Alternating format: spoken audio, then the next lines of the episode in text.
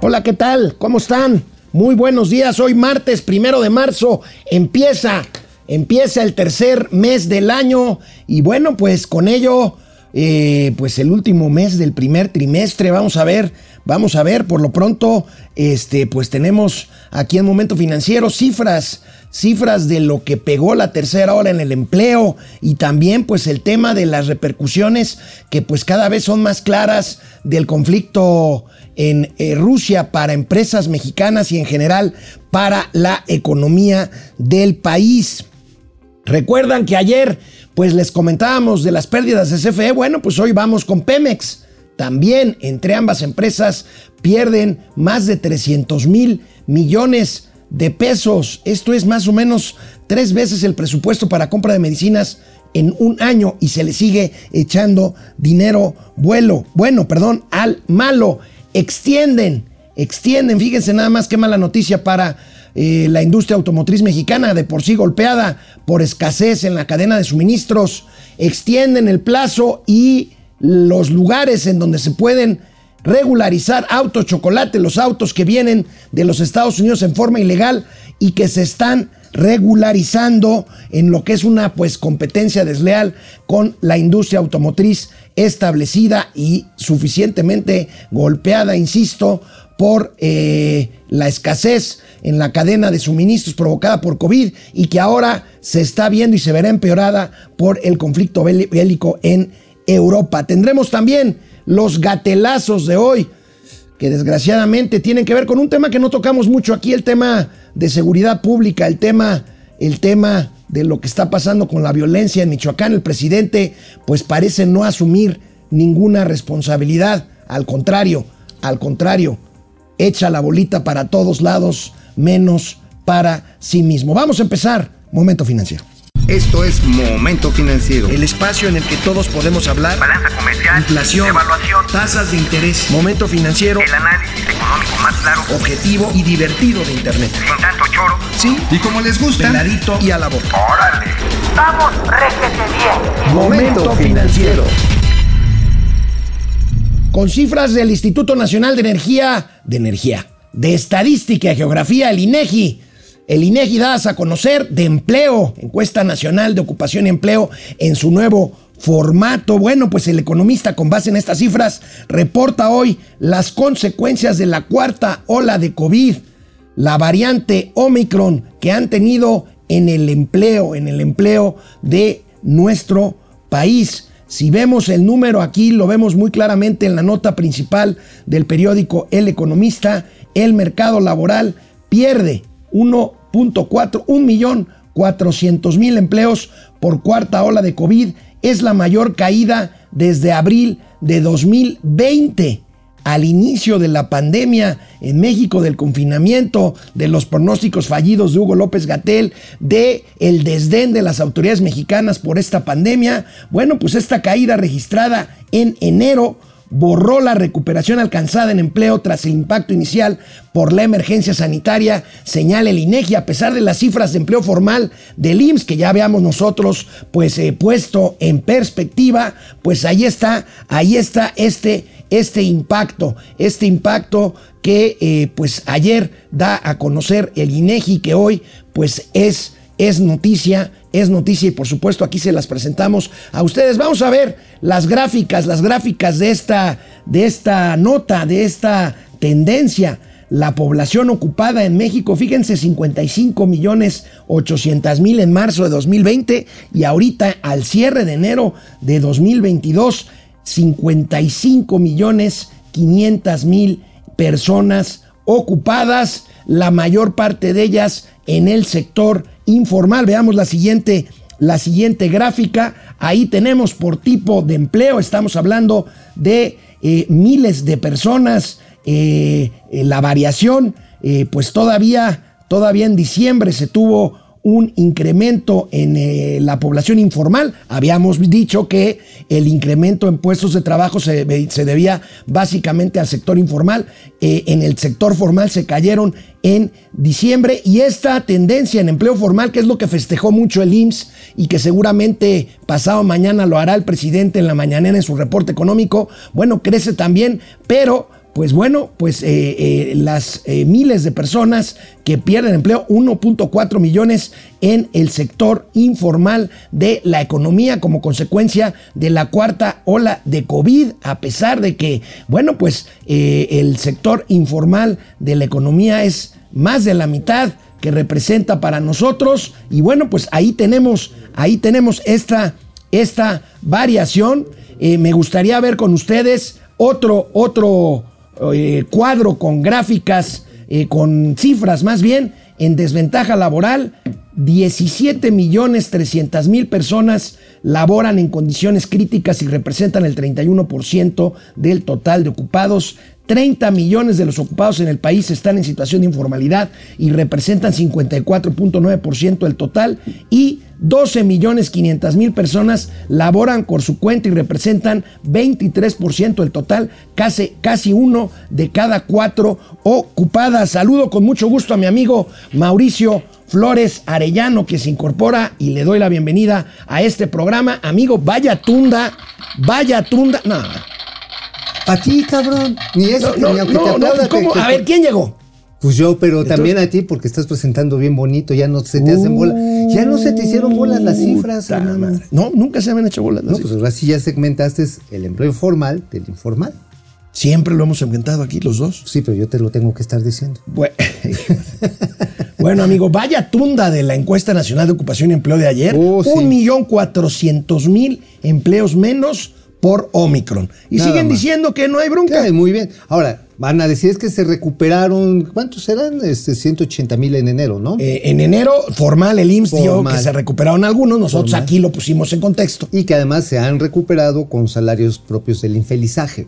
Estamos hablando que son salarios que van de menos de, salario, de un salario mínimo hasta 2.5 salarios, en su gran mayoría. O sea, son trabajos mal pagados, la gente que tenía salarios de 5 mínimos o más, pues ya han reducido incluso su participación dentro de la gran masa de la población económicamente activa. Oye, amigo, este, pues esto no es una buena noticia. No, Ahora, El este, mercado interno está pagado. el mercado interno está totalmente apagado y, y el mercado externo, que es el motor, pues se está reduciendo rápidamente porque, eh, decíamos, las exportaciones pues van a seguir disminuyendo ahora por el tema de eh, la guerra. Y también por otro factor, viene definitivamente todo el, el reacomodo de las cadenas logísticas de suministro. Que de por sí se estaban apenas reacomodando después de la Apenas estaban pandemia. entendiendo y ahora viene la guerra. Digo, por ejemplo, Maersk, que es la naviera más grande del mundo, anuncia que deja de viajar a los puertos rusos. Pues sí. Nada más. O sea, y eso obviamente pone una disposición extrema de barcos y de contenedores, pero que no es así como que los cambie del anaquel A al anaquel, anaquel B. Seguramente van a decir, pues retiro mis barcos, porque no me voy a poner a perder lana, como Bueno, hacen las tú navieras, estás y hablando del caso de una naviera. Si hablamos geográficamente, amigo, pues estamos hablando de que el tráfico aéreo en gran parte de Europa del Este, pues está suspendido. Si nosotros vemos estas aplicaciones de tráfico aéreo, pues el cielo de Ucrania está completamente este, Vacío. pues vacío. Ahora las, las líneas aéreas también. comerciales y cargas en el espacio aéreo ruso y materialmente la navegación en el Mar Negro, fuera de operaciones militares, pues está suspendida, amigo. Entonces, Que es, que es la parte de salida hacia Europa, o sea, o la parte de comunicación por mar entre lo que es Europa de Mira, lo que- Occidente ¿te a Europa que- ¿te imaginas- Oriente. ¿Te imaginas si realmente se hubiera hecho un programa de apoyo a la, a la construcción de las micro y pequeñas empresas en México? Que hubieras atraído inversión extranjera que estaba huyendo de China, en vez de estarla ahuyentando con una reforma eléctrica pendeja. ¿Te imaginas lo que hubiera, lo que estuviéramos ahorita listos para un combate que va a seguir presente durante mucho tiempo allá en Europa, a menos que se opte por una salida desastrosa, esperemos que no bueno, sea. esperemos que no sea. Mira, los rusos, ahorita platicaba yo aquí fuera del aire con uno de nuestros editores, con uno de nuestros productores, y, y bueno, eh, Rusia le apostaba a tener el control de Ucrania en cinco o seis días. Como ya, Peña Nieto. ya pasaron esos cinco o seis días, ya eh, Como hoy se- tres días o, o menos. O menos. O menos, cinco. Bueno, como Peña Nieto, exactamente. Y bueno, pues resulta de que apenas hoy eh, intensificaron los ataques los rusos, ya empezaron las mesas de negociación, que bueno, pues hasta ahorita no han servido de nada y parece que no van a servir de nada. Eh, Rusia pues supongo que Putin no puede permitirse, este, porque cesar el fuego y quedar las cosas como estaban antes, pues sería una derrota rotunda. Nada de más es una ¿no? utopía pensar que se van a arreglar en 15 días. O sea, realmente aquí el problema está en que para que una amenaza sea creíble, pues la tienes que hacer amenaza real. Pues sí. Y por eso los 62 kilómetros de blindados que van sobre Kiev, de, su- de blindados rusos, y cómo se rompe finalmente Europa pacifista, Suiza, Suecia, Alemania. Y el fin de semana dijeron a chingar a su madre los rusos. Nos armamos y nos vamos a defender, les vamos a mandar armas a, a- a los patriotas ucranianos Bueno. y nos vamos a rearmar. Bueno, ahorita tú acabas de decir algo importante. Suiza, que es, digamos, un paraíso bancario del mundo en donde prevalecen, pero hasta que no pueden el tema del secreto bancario, ya anunciaron que van a bloquear, congelar cuentas rusas, a pesar de que ese no ha sido, eh, digamos, la posición rusa tradicional. Y México, amigo, México No, dice... bueno, bueno. México Aeroflot dice- va a seguir llegando a Cancún sin pedo. No, ya suspendió. Ah, ya, Torru- ya. Bueno, eh, Aeroflot no sé, pero ya dos, dos, dos eh, aerolíneas rusas suspendieron ya los viajes a Yo Cancún. anoche sabía que todavía Aeroflot va a seguir llegando a Y. Torruco diciendo, vénganse, bienvenidos. No, lo van a bajar en Santa Fantasía, pues ¿cuál es el pedo? Bueno, veamos amigos si te parece lo que afecta a México el bloqueo bancario al sistema ruso. Ya habíamos dicho que el comercio con Rusia no es, digamos, tan intenso ni tan extenso, pero sí hay, sí hay, por supuesto, afectaciones eh, por el tema de que bajan a Rusia del sistema de transacciones SWIFT. Vamos a ver este tipo de eh, consecuencias que tenemos. Ahí está. Afectará, por supuesto, el comercio con Rusia, dicen Bueno. expertos. Vamos a ver de qué estamos hablando. Ajá, ándale. Vamos ¿Qué, a ver qué de qué comercio? ¿Qué es lo Ahí que más que comerciamos? Ahora, tampoco son así los miles de millones No, de no, dólares. no, pero sí No, pero, hay a ver, empresas que. Vaya, si tú tienes un cliente ruso, pues te vas a ver afectado. Ah, claro. De entrada porque a lo mejor ni te va a pagar. De entrada. Ah, sí, digo, ya, no pues, digamos de que no le vendas. Ah, sí. Bueno, y eso también está afectando a Alemania, pero en escala Pero mira, el intercambio comercial entre México y Rusia había aumentado 113% en 2021, impulsado por mayores compras de productos rusos. Pero si tú te das cuenta, ¿qué es lo que más importábamos de Rusia? ¿Hierro o acero sin aliar? Bueno, de hecho, esto va a ser un aliciente para las grandes acereras en América del Norte, que siempre habían traído, tú recordarás, bronca, bronca, bronca, con los productores rusos que producían con energía sucia, con carbón básicamente, con subsidios estatales enormes y de transporte. Entonces siempre se denunció que los productores de hierro ruso le pegaban durísimo a las acererías eh, en América Latina y América del Norte. A ver, póngame otra vez el cuadrito. Ahí hay algo que es relevante y que en términos de consumo sí le va a pegar a la producción agrícola son abonos nitrogenados, abonos con fósforo, potasio y nitrógeno. Estamos hablando de prácticamente 400 Potasio, millones. amigo, dijiste potasio. Potasio. ¿Eh, ¿Qué potasio? Ah, es que, es que, potasio. es que estás Es que en, potasio, en sí. modo, en modo peje. ¿Sabe qué viene? Potasio. ¿Sabe que tiene mucha carga de potasio? El Fósforo. plata, eh, el, el plata. El fósforo. El, el banano. Bueno, a ver, va- vamos a ver otra vez, estamos ahí, lo Ahí que está. más importa. No es mucho, fíjate, yo digo, 64, este, se- bueno, 650 millones ¿Y qué de les dólares. pues, exportamos no es- allá? No es nada. Ahora, lo que más exporta, autopartes, teléfonos fijos y móviles, desperdicios y desechos de cobre, vehículos para transporte de pasajeros y, partes, de, maquinaria. Entonces, mira, aquí lo relevante es el impacto financiero que tiene el reacomodo europeo y de América del Norte frente a la crisis económica que se está generando por la guerra. O sea, el hecho, lo que nos pega así, así directito en el hocico, son los abonos eh, para la agricultura. Porque en México el consumo aparente de, a- de los fertilizantes, 30% son importados de Rusia y también eran de Ucrania.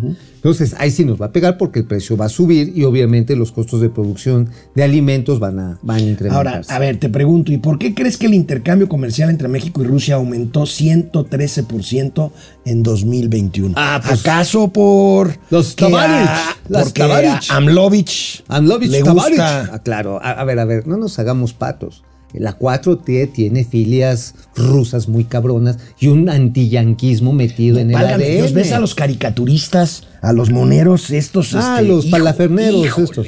hijo. defendiendo a Putin. ¿no? Defendiendo a Putin. O sea, qué putos cabrones. O sea, de veras, ¿eh?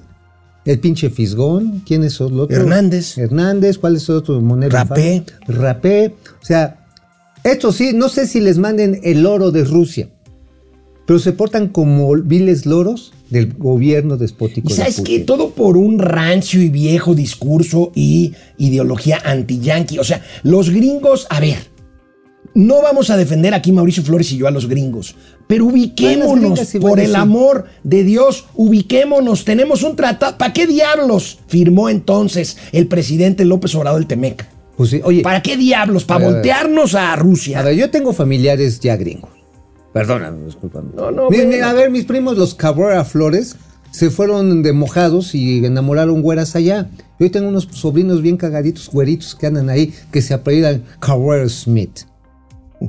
Neta, pues ya que, güey. payaso, bueno. Neta, de verdad. Ahora. Oye, y tengo otros familiares políticos que huyeron de Villahermosa, están allá, y ya también, pues, este, entre cubanas, brasileñas, brasileños ya se gustaron y ya son una nación Lo multicultural. decíamos ayer, hay que definirse, en estos tiempos hay que definirse y ya no existen los países no alineados, esos países setenteros que se, de- que se decían entre paréntesis no alineados, porque todos los países no alineados Jalaban. se iban más para la izquierda Se que para la derecha, se iban más con Cuba, Con se sí. iban más con este... Con Angola. con Angola, en fin. Le pegaban con Indira Gandhi a la izquierda, Bueno, entonces, a ver, con China. bueno, va- volvamos al tema del comercio con Ucrania y con Rusia. Lógicamente, las firmas mexicanas, sobre todo las grandes transnacionales que tienen plantas de Pues producción pararon. en Ucrania, pues ya pararon y su valor de mercado se vino abajo. Vamos a ver de quiénes estamos hablando. Aquí las tenemos. Gruma. Gruma, que produce masa, Bimbo y Nemac. A ver, gruma es harina de maíz. Harina de maíz. Sí, sí, sí. Masa. Bueno. La, la, la que La- traes en los Bueno, este, es harina de maíz, pero también hacen, curiosamente, este, pues muchos productos elaborados. Por ejemplo, los totopos y todos estos.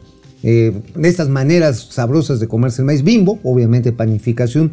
Y Nemac, Nemac quizás es la menos, la menos ubicada en este contexto, pero Nemac es la empresa número uno en México y yo creo que en América Latina en la fabricación de motores de aluminio. Eh, cabezales, eh, sistemas ¿Me de juegas una broma? pero en la boca, por ejemplo. Este, también tienen, ¿cómo se llama? Hacen los, eh, los pistones. Ajá, también hacen eh, parte Nema- de a ver, entonces, y, y a ver, estas son con Ucrania. Con Rusia operan Orbia, Orbia. el fabricante de autopartes Metala, Metalsa, y además Mave, que es una empresa mexicana, Ah, y OmniLife. Omni- y OmniLife. Oye, OmniLife debería de mandarle unos frasquitos de estate quieto allá a Vladimir Putin. Ya ves que venden que si las pastillitas estas para relajarte y que, este, ¿cómo se llama? Amansalocos. Amansalocos, eh, aromaterapias. Pues debería de venderle, llegarle ahí un vendedor ahí de. Bueno, vamos Oiga, a ver. señor Putin, cómprese unas estate quieto. Vamos a ver más datos de lo que implican esto. Pierden valor, por supuesto, pues pierde valor en pesos. Fíjense, Gruma ha perdido en valor de mercado este, casi Dos 2 mil mil millones de, de pesos. Casi 6 mil millones de pesos. Y Nemac, 305 millones Mira, las de pesos. operaciones de Gruma y de Bimbo sí son muy relevantes en Ucrania. Muy relevantes. ¿Por qué? Porque hay una gran actividad agrícola y ellos se dedicaban a procesarlo y como es una- un lugar estratégico, cubrían buena parte de Europa del Este. Bimbo y Gruma son dos grandes multinacionales de origen Mexicanas. mexicana, de origen mexicano, que lo que hacen es se ubican en los distritos o en las zonas donde hay un fuerte abasto de granos básicos, los procesan y con un sistema logístico muy ensayado llegan a los diversos puntos. Estas eran sus headquarters para abastecer Europa del Este. Obviamente, este, pues ahorita la, la bronca es que la gente está comprando, pero pues en racionamiento y probablemente el suministro de los granos pues, va a desaparecer. Cuando menos durante el tiempo que dure la guerra. ¿Cuánto estimas que dure las hostilidades militares? Uy, bueno, amigo. se habla en todo el mundo, por supuesto. Yo hay mucha propaganda, hoy- ¿eh? yo quisiera Ah, hay que- mucha propaganda. Zelensky, el presidente ucraniano, está convertido materialmente en un héroe, en un héroe mundial. Bueno, en un héroe occidental, por supuesto, insisto. Hay mucha propaganda, pero hay algo que hay que reconocer al presidente ucraniano Zelensky. La batalla por la comunicación de guerra, sobre todo la comunicación digital, la va ganando. Y una cosa, tiene unos huevotes La va ganando. Sí, unos huevotes. Aquí uno se dice, ay, ya no puedo más, ay, ya déjenme en paz. Es que me corriteaban con el helicóptero. Y ese se pone el uniforme, se pone la casaca. Insisto. Y va insisto, al frente. Hay mucha propaganda. Pero no, no, no. Es un, es un jefe No, de que está Estado. al frente Y no del Estado que representa. Y que además tiene una narrativa de resistencia que está conmoviendo al mundo. Cuando dijo, no me manden un avión para sacarme, mándenos Municiones. municiones. Eso hace el cambio de un personaje que algunos, incluso incluyendo los estos moneros infames aquí mexicanos, lo vituperaban. Ay, sí, sí, era un payaso y ahora es un presidente. Pues ven los huevotes de uno. bueno, antes teníamos una y ahorita hay un payaso.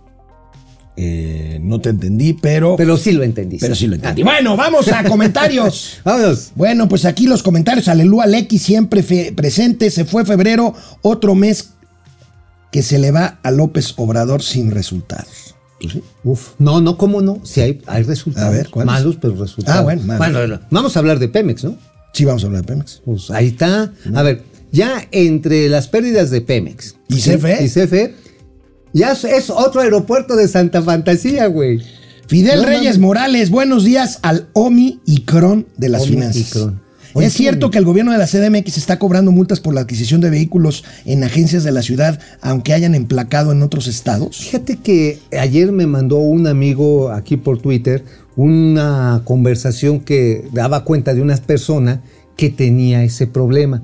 Que como detectaron que el domicilio que había dado para la compra del auto era en la Ciudad de México, pero traía placas del Estado de México, lo habían ido a jeringar y más le habían mandado un oficio diciéndole pues pase a pagar.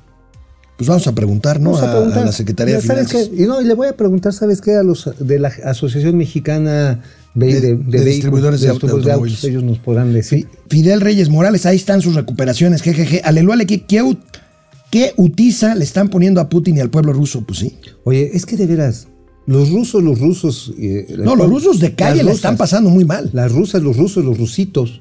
la Están pasando cabrón. Mau Ríos ya están, bueno, los ucranianos están pasando de la fregada. No, ¿eh? bueno, sí. Eh, Mau Ríos, ya estamos guerras en el mes más esperado por los chairos aviadores. ¿Por qué? Ah, por el aeropuerto de Santa. Santa. Ah, Sí, Buenos hombre. días, dice Francisco García. ¿Cómo es posible que un experto inmobiliario como Bartlett lleve tres años de pérdidas en CFE?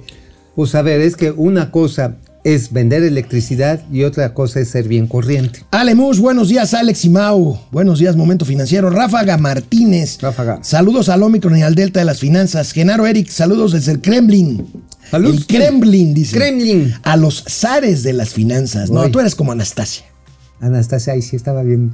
Oye, pero se puso loquita al final, Anastasia. Sí, sí, sí, bueno. Alemus, en la CFE solo están ganando los familiares de Bartlett. Gustavo Velasco, buenos días, Master. Saludos a la comunidad Andy Cacas o Anticaca. Ay, güey. Uy, güey. De Carlos González. Genaro Eric, tenemos a un Putin en Palacio Nacional. No sé qué quisieron No, decir, pero bueno. De Frog, en el Universal viene ahora una nota de los camaradas del bienestar, donde los amigos de los hijos del presidente con carreras truncas son mandos medios en secretarías. En realidad es una columna de, bueno, a lo mejor la retomaron hoy, no me acuerdo si lo retomó el Universal, pues una columna de ayer de Mario Maldonado. Ajá, en la que hay puros güeyes. No, bueno, todos los compañeros de la prepa de Andy, el hijo del presidente, con cargos, este, Sí, buenos. estratégicos. No, bueno, ya lo había publicado Maldonado el año pasado. Sí. Ajá. Acerca de cómo había ido colocando en el SAT, en la Secretaría de Hacienda, en Segalmex, cómo había ido colocando una serie de piezas fundamentales en petróleos mexicanos, cómo venía moviendo sus fichas.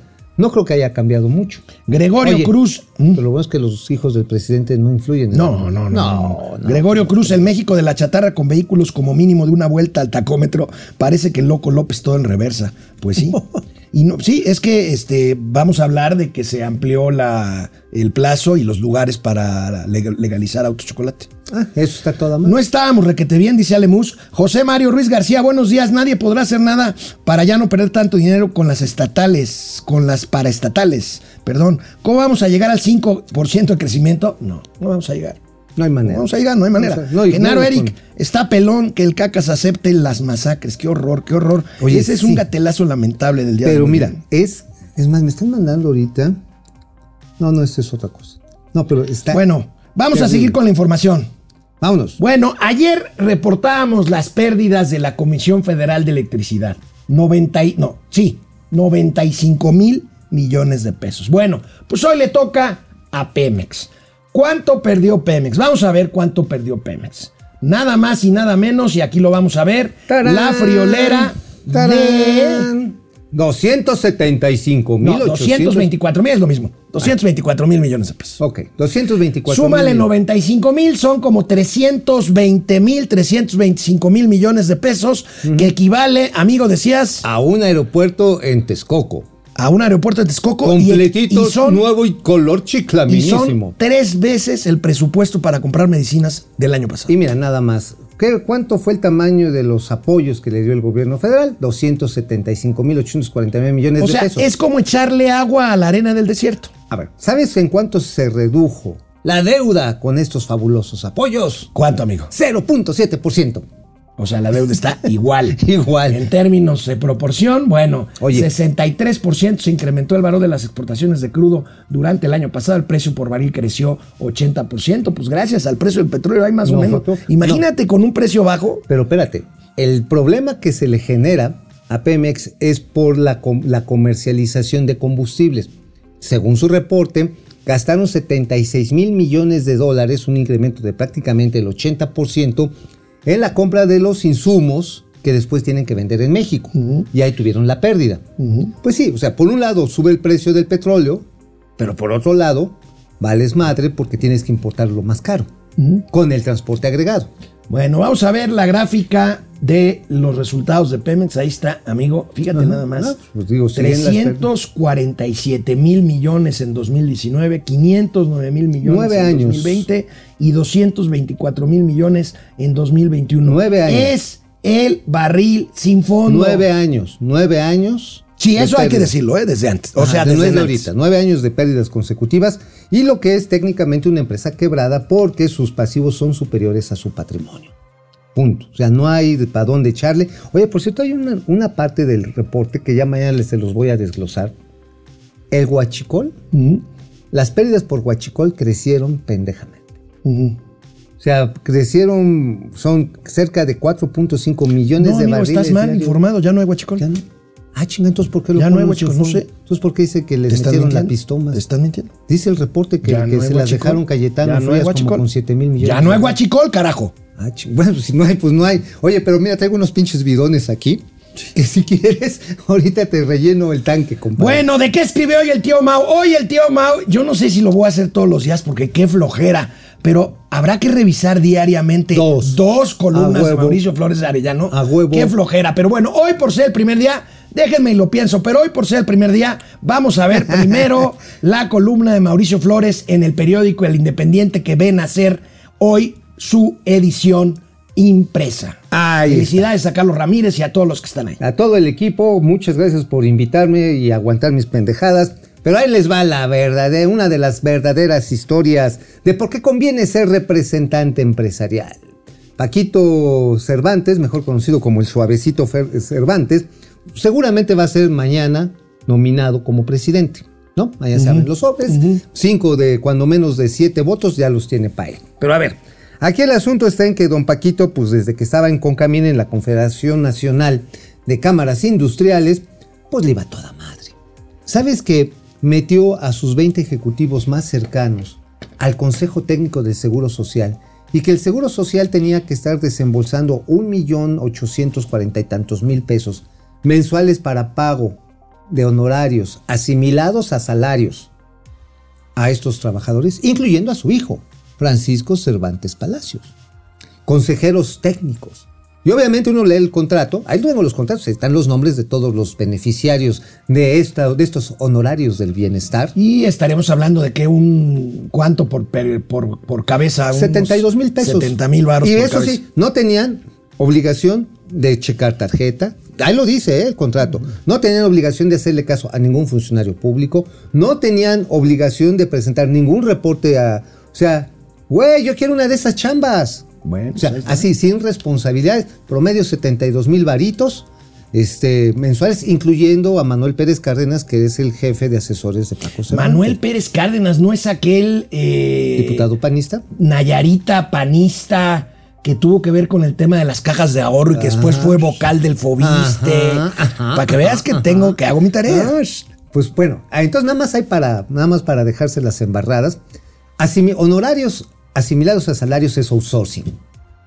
Sé. Le hicieron outsourcing al Seguro Social cuando el mismo señor Paco Cervantes estaba haciendo todo el rollo. No, amigo, pero de, a ver, de la ley contra el aquí contra hay algo peor. Yo estoy seguro y lo voy a checar con mis fuentes en el IMSS que ni siquiera fue terciarización porque hay una parte del IMSS que contrata por honorarios a ciertos asesores o a los miembros del Consejo Técnico. A lo mejor esta es la figura. Ajá, es la sí es un contrato directo con el IMSS, pero este, pues finalmente, pues es no es, Es la nómina. outsourcing, es bueno, outsourcing. finalmente es- está bien. Es outsourcing. Ah, oye, pero nada más una cosita más. Me puse a curiosear, así de pinche curioso, que las empresas del señor Francisco Cervantes, Grupo Minero Cervantes no lo conocen en- ni en la Cámara Nacional de la Industria Minera, ¿eh? Una empresa que vende este, tinacos en Texcoco, creo que ya lo habíamos dicho Lo ayer, comentamos por ayer. ayer, y otra empresa comercializadora, pues no aparece ni en páginas de internet. Entonces, esa es la historia de por qué conviene ser líder empresarial. Y en estos momentos, los empresarios de las cúpulas empresariales, oye, que son bien cagados, ¿no? Mira, No, no, no me- no te adelantes con los catelazos. bueno, bueno. ¿Hablamos de la otra columna? Hablamos de la otra columna. Hablamos Venga de- la otra columna de la razón. Ah, de la razón, ahí está. Rápidamente, ya saben por qué no hay balastro en el tren Maya con todo y que lo tenían. El balastro son las piedritas que están entre los balastro. durmientes. Bueno, también se puede decir balastro, es correcto. Bueno, Cualquiera de las dos es correcto. Balasto. Balastro o balastro, no hay pedo. Ok. Bueno, básicamente es la piedra que se utiliza en ciertas dimensiones para distribuir el peso y, la- y las tensiones que genera el paso del fierro. Del tren. Del tren, bueno, pues es de fierro, las llantas de fierro. Entonces, o sea, Ya, es de- venga, venga, venga, ya. El asunto está en que lo tenían, era todo suyo. 6 millones de toneladas en el muerto Naim. Les dijeron, y le dijeron a él, y Rogelio Jiménez Pons sabía del proyecto, sabía a Carlos Orozco, que fue el primer director del Tren Maya, que miren, ahí hay 6 millones en Texcoco. Retienen la precarga y en chinga lo ponemos en un tren que estaba ahí a la salida, lo quebramos con unas quebradoras preciosas, unas máquinas nuevas para hacer el tamaño ideal de balasto, y en chinga lo llevamos a los frentes de trabajo. ¿Pero qué crees? ¿Qué? que se atraviesa el grupo aeroportuario de la Ciudad de México y el señor Iñaki Echeverría dijo, no, no, no, no, con esto vamos a terraformar Texcoco. A ver, a terraformar, pero ¿qué no iba a ser un lago eso? Pues sí, pero es que a ver, el pinche suelo en Texcoco es salino, pero es el doble de salino que el mar muerto. O sea, la densidad es cañón. Le echas agua y es un lago muerto. Entonces, ¿qué dije? "Ah, sí, ya la pendejeamos. Este, déjala, de- vamos a echarle Eh, azúcar. Vamos a echarle azúcar para endulzarlo. Para endulzarlo. Piedrita, cuando menos, porque sobre el sedimento del lago de Texcoco no crece nada. Y entonces se quedaron con todo ese este, Claro, para pedrerío. Para terraformar. Terraformar. No, y entonces no, lo del parque ecológico y acuático es una vacilada. Ah, por- lleva avance de 0.5%. Entonces ya te empiezo a creer el tema de que todavía hay huachicol. Exacto. Ya Bueno, me bueno, ah. Esa es la nota. Bueno, por cierto, Mau, ayer, ayer, ¿te acuerdas del decretazo? Sí, claro. El decretazo, les se las recuerdo. Con todo respeto, amigas y amigos de Momento Financiero. El acuerdazo, Persinada, el decretazo es aquel por el cual el presidente López Obrador dijo: las obras insignia, Tren Maya, aeropuerto, transísmico, refinería de dos bocas, son de interés nacional y por lo tanto no quedan sujetas a la normatividad para licitar, para comprar bienes, para adjudicar contratos de obra pública. Y bueno, pues un juez ya lo echó para atrás. Ya lo hecho para atrás. qué bueno. Qué bueno. Por lo menos una suspensión por amparo está bien. Este, bueno, vamos a ver, ya a ver, a ver. qué cochinas ya hicieron en el Inter. Seguramente lo van a combatir el amparo. Ujú. Seguramente lo que va a suceder es que otra vez se va a revivir y que van a entrar más amparos. Es más, sin Julio Scherer, que hoy lo trae a trapazos la propia Cuarta Transformación, ¿te acuerdas? Julio Scherer, que fue el No, sí, sí, consejero sí, de la... y que, que por hoy- cierto, hoy Hernán Gómez Bruera, uno de los más feroces normalizadores de las barbaridades de la 4T, dice: si para ser obradorista hay que apoyar a Julio Scherer, entonces que me vayan borrando de la lista. Señor Hernán, No seas huevo. el barco de la 4T se está yendo a pique. No salte ¿Sabe como qué rata. especie sale primero de los barcos que están este, hundiéndose? Los vuela. Ahí les va. Bueno, no lo. ¿Qué no, más? perdón. Bueno, el asunto está en que Julio Scherer, cuando era conseje- de la consejería jurídica, les dijo: no pasen esta iniciativa. Dijo: no la pasen. ¿Por qué? Porque se van a venir los amparos y los van a perder en filita. Ahora, ¿qué querían con este amparo? Darle fast track a todas las obras, por ejemplo, para expropiar. Quien lo aprovechó en este momento, y aguas, ya se metió en un pedote. Es este nuestro amigo, el secretario de Sedatu.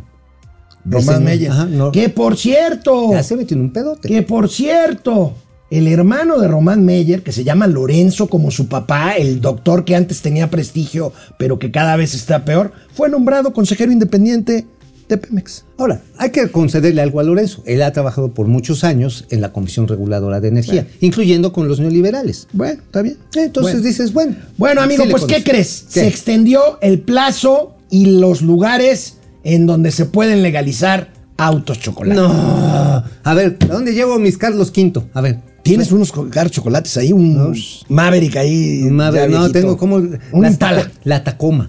La Tacoma. Las Tacomas son el vehículo. Que son trocas. Son trocas. Es el que más se chocolate. Bueno, vamos a ver, A ver, vamos a ver esta nota. Ahí está.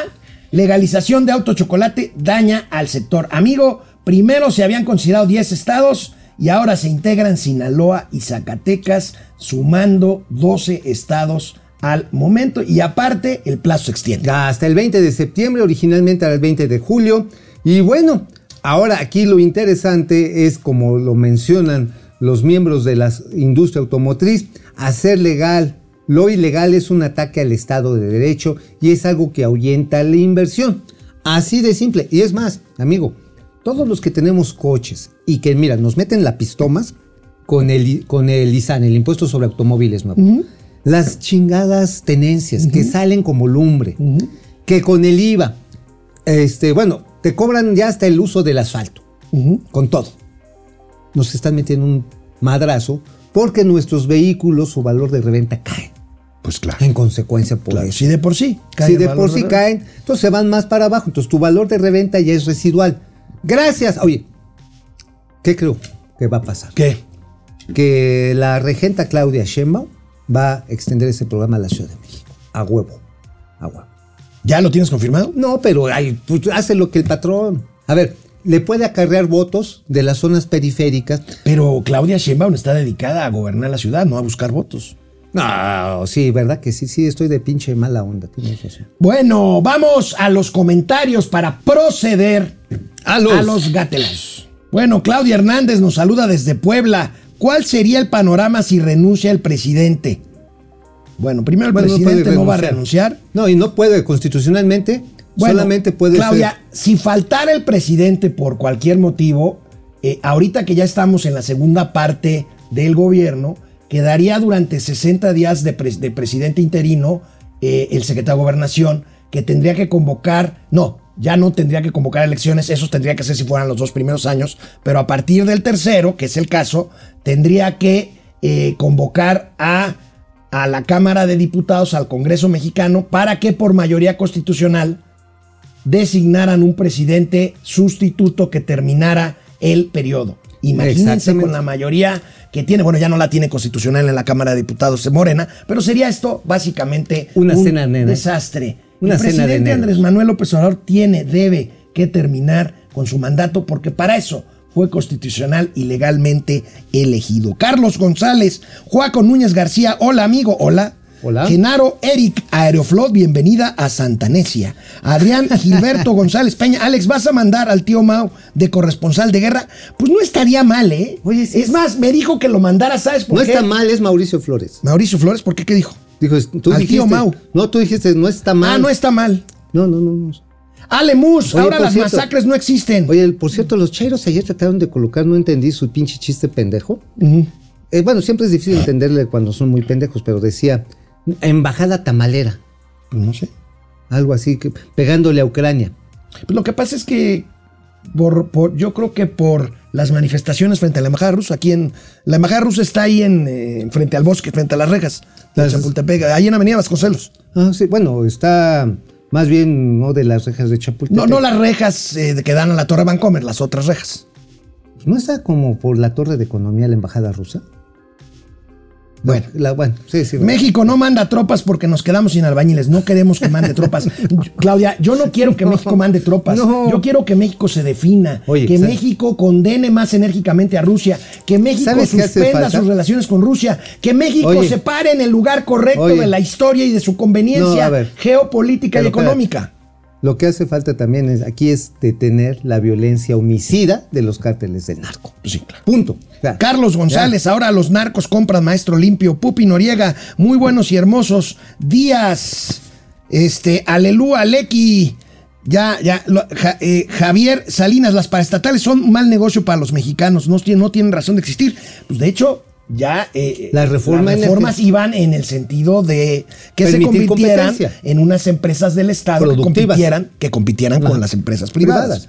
Mau Ríos, ha nacido una nueva clase política, los chairusos. ¡Bravo! ¡Bravo! ¡Bravo! Dulce Villegas, defienden a, chairusos. des- defienden a Rusia. ¿Por qué no piensan que Donald Trompetas, si llega, nuevamente, si llega nuevamente a la Casa Blanca, nos va a invadir? No, nos va a invadir. Y no es exagerado. Él dijo que es lo que se debe hacer con México para proteger su frontera. Donald Trump está Lo- en lo suyo, que es lo mismo que La el propaganda. López Obrador, la propaganda. Ahora, que lo que lo dijo, sí lo dijo muy en serio.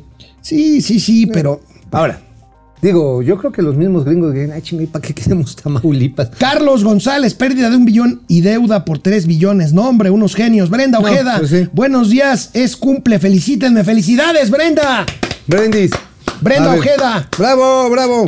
Pupi Noriega, muy buenos y hermosos días. Gracias por alegrar nuestro día. Adán, Adrián, Gilberto González Peña, Chito CM. Lo mismo que ocurre con Pemex, lo mismo hacen con CFE, no tienen madre. Como no es tu- su dinero, dinero. no, pues es que sí es nuestro. El problema es que sí. Harvel García González, Ucrania, Oye, quiso ¿sabes entrar qué? a la OTAN y el oso ruso se enojó. Oye, ¿sabes qué es interesante nada más de lo de Pemex? De que si hay un aumento en la destilación de, de- de- de petrolíferos.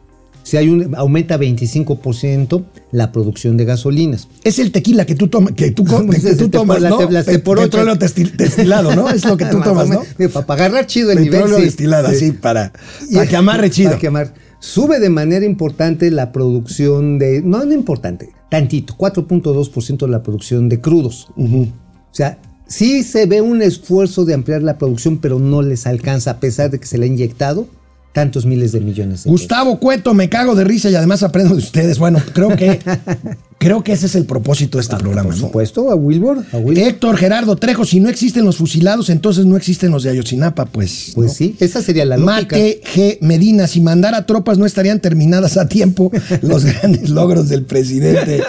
Bueno. Oye, oye, Ey. lo que sí, y ahí sí les da. Van a terminando Santa Fantasía, el 21 inaugural. se van al Tren Maya. ¿Y sabes a quién se quieren atornillar bien, cabrón? Al contrato número 2 que tiene. ¿Quién crees que tiene el contrato número 2? Ay, no. No. Quieren hacer así. ¿Quién? Lo tiene Carlos Slim. Pues sí. Y es el que le quieren dar. Ah, este.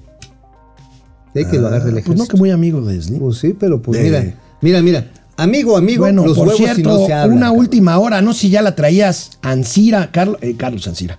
Este, Ansira, el de Altos Hornos, va a demandar a Alonso. Scherer por extorsión, Alonso Ansira. Alonso Ancira.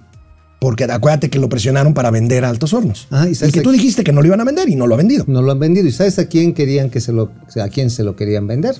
¿A quién? A, a Julio César Villarreal. Grupo Banco Villacero. Afirme. Ajá, exacto.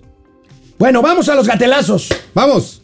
Bueno, este gatelazo no me encanta, pero es un gatelazo. Este, nosotros aquí no solemos hablar de la nota criminal, de los narcos, eh, salvo cuando la seguridad, pues, afecta directamente, que lo que afecta todos los días, al tema económico. Pero bueno, O financiero. Sí, sí nos llama la atención lo que pasó ayer domingo en Michoacán. Recuerden que ayer el presidente trató de minimizarlo y trató de echarnos la culpa a los medios. Ahorita vamos a ver otro gatelazo, pero hoy.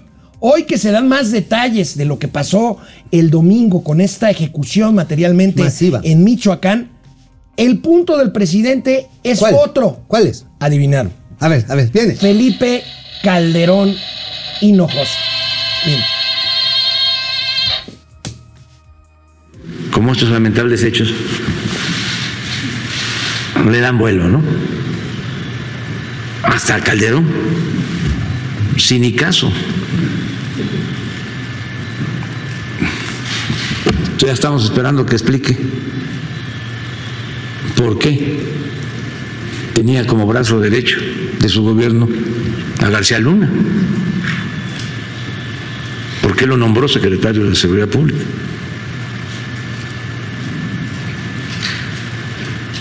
Ya no hablemos de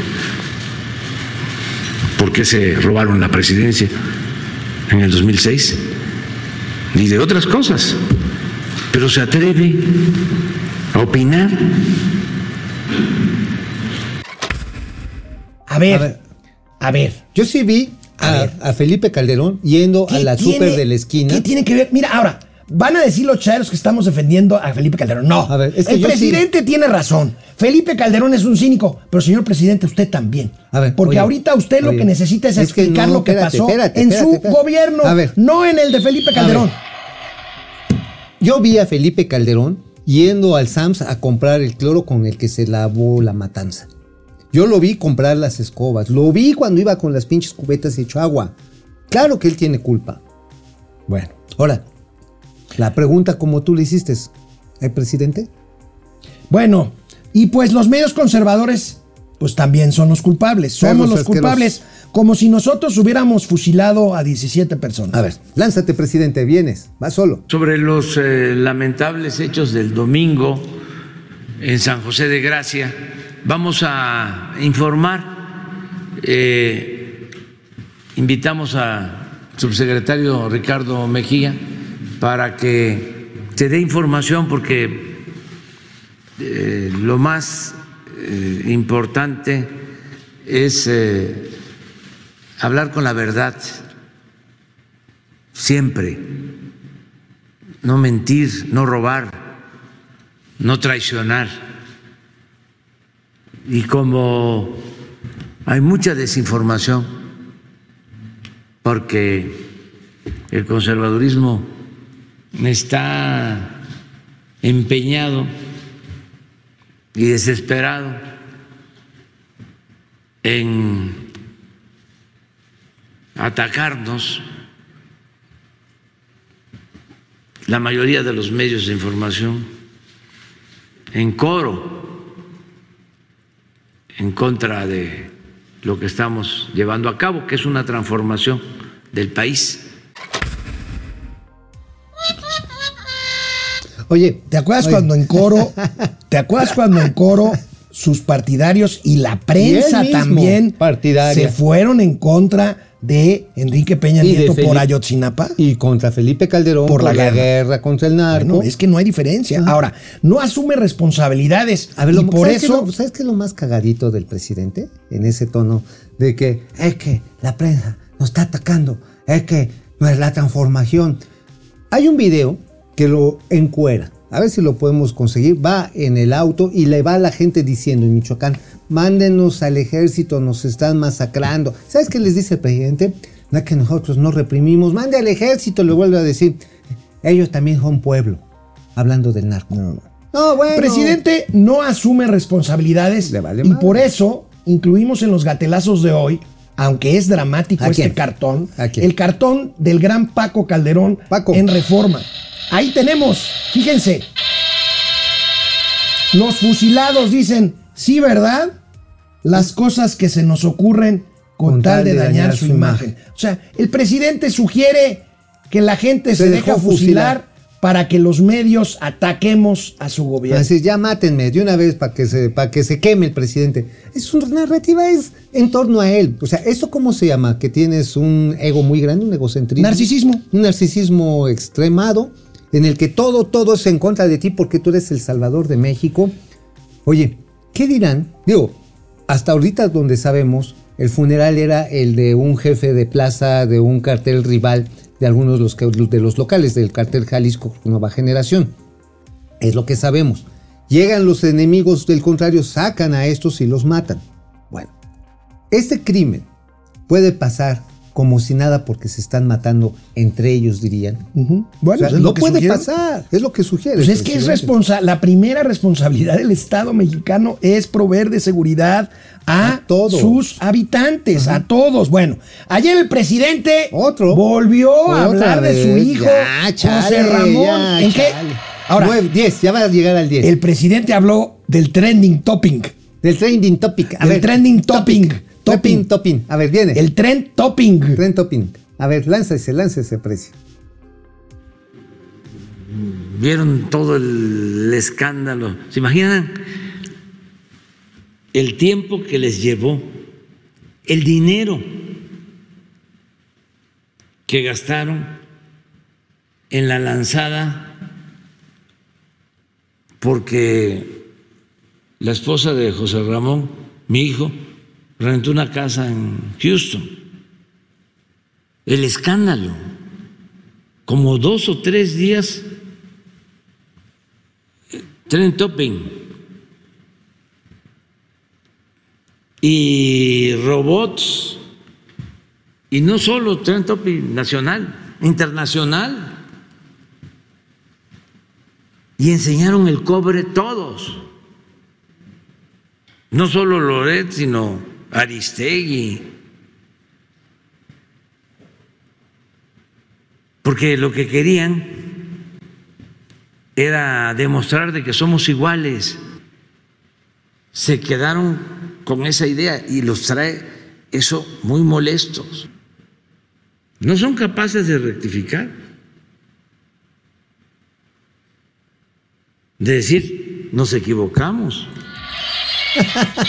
Oye, dice, somos, no somos iguales, no salieron más Oye, cínicos. y no son capaces de, re- de- de- de rectificar. ¿Quién no es capaz de rectificar? Oye, Oye, tres ¿no? días de trend topping. No. Tres, van, cuatro semanas, cinco semanas. Van cinco semanas. Vamos para cinco semanas de donde José Ramón López Beltrán es tendencia nacional e internacional. Bueno, el presidente lo minimiza, pero está tan preocupado y ocupado en el tema de su hijo José Ramón y en la Casa Gris que hasta de Chumel Torres habló. no me digas, se chingó el chumel. A ver, Este, usted nada más dé la orden y ya estufas. y se enojan mucho los simpatizantes nuestros. Yo les diría que no se enojen, que no se enojen, este, que entiendan de que están moralmente derrotados nuestros adversarios. Que recuerden lo que decía Juárez, el triunfo de la reacción es moralmente imposible.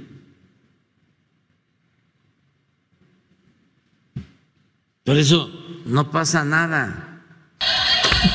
Oye, ayer quien le puso una carneada fue precisamente el Chumi Bebé, ahí en su programa eh, El Pulso de la República, que se transmite, está en podcast en Radio Fórmula, también es una de mis casas donde también chambeo los fines de semana.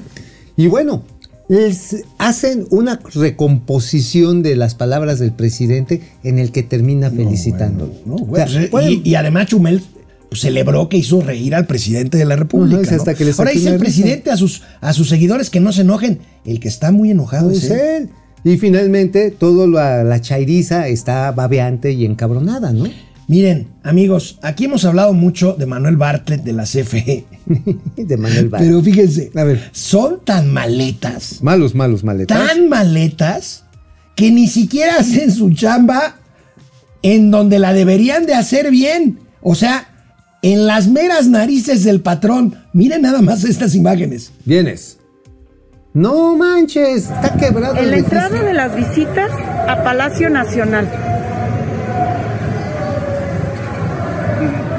La tapa de CFE quebrada. Manuel Barlet, póngase a trabajar. Oye, Tenemos información de que Margarita Zavala fue con un no, no, no. mazo y con un cincel a perforar No, no, esa, es- esa, más tapa de registro. Fue, lo- fue un operativo tipo Chapo Guzmán. Perforaron desde el túnel del metro Zócalo chic, chic, chic, chic, chic, y desde abajo para que cuando pasara el presidente se cayera. O sea, e- era parte de ese terrible Bueno, complot de la derecha. Ese paso es el que ocupa el ministro presidente de la Corte cuando va a ver al presidente y viceversa. Entonces, Oye, pues, ya tanto ha pasado ahí que ya se chingó la tapa. Bueno, oye, Oye, oye, ah, nada más un dato. Ahora sí agárrese que vienen los pinches apagones. ¿ya? ¿Ya? Ahora sí. Lo hemos dicho durante muchos meses, amigo. La capacidad instalada nacional se está usando de CFE arriba del 90%. Ya no hay margen Ya no hay margen técnico. opera- técnico. Entonces van a empezar los pinches apagones, nada más que el calor se apriete más, manito.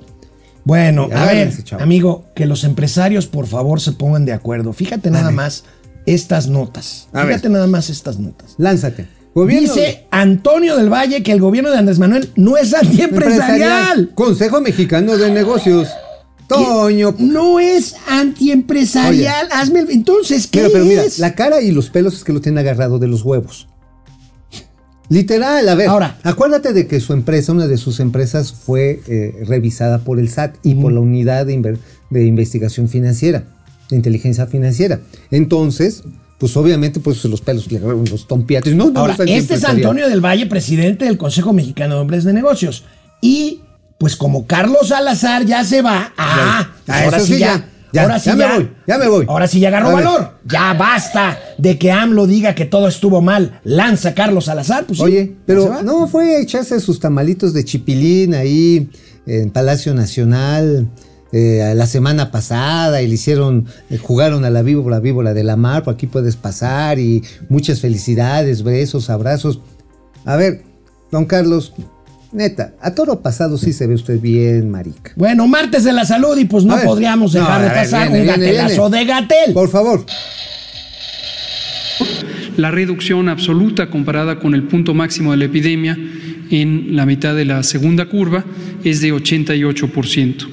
Y finalmente el tercer indicador muy relevante es la mortalidad. Esta mortalidad también va a la baja.